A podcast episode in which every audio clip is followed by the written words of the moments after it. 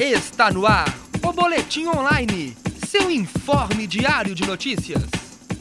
Boa tarde, 3 horas 31 minutos. Está começando o Boletim Online. Eu sou Paulo Souza e vamos às informações de hoje.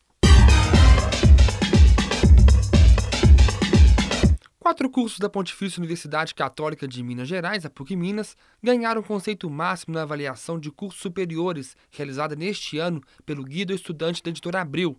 Entre um destes, entre um destes cursos está o de jornalismo, que ganhou cinco estrelas, o maior conceito da avaliação. Outros que tiveram a nota máxima foram os cursos de Direito, História e Relações Internacionais. Outros 32 cursos da universidade ganharam quatro estrelas, com conceito muito bom, e outros 25 cursos ganharam três estrelas, com conceito bom. Os dados integrarão a publicação Guia do Estudante Profissões Vestibular 2014, que circulará a partir do dia 11 de outubro. Informações do portal da PUC Minas. Dos fotógrafos mais premiados do mundo, Sebastião Salgado, faz exposição de suas fotos entre os, entre os prédios 1 e 6 do campus Coração Eucarístico, de acordo com o que informou o, o portal da instituição. A exposição Êxodos traz fotos de trabalhos realizados em seis anos em 40 países.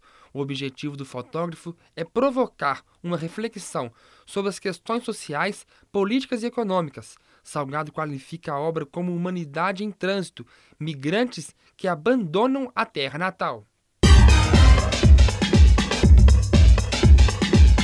E morreu ontem aos, e morreu ontem, aos 82 anos, o músico mineiro Valdir Silva. Ele estava internado no Hospital Biocor desde o último dia 22 de agosto, mas ontem não resistiu a uma insuficiência respiratória causada por uma pneumonia grave.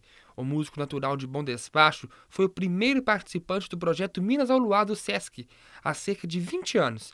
Desde então, se apresentava sempre no projeto. Informações do, do portal G1.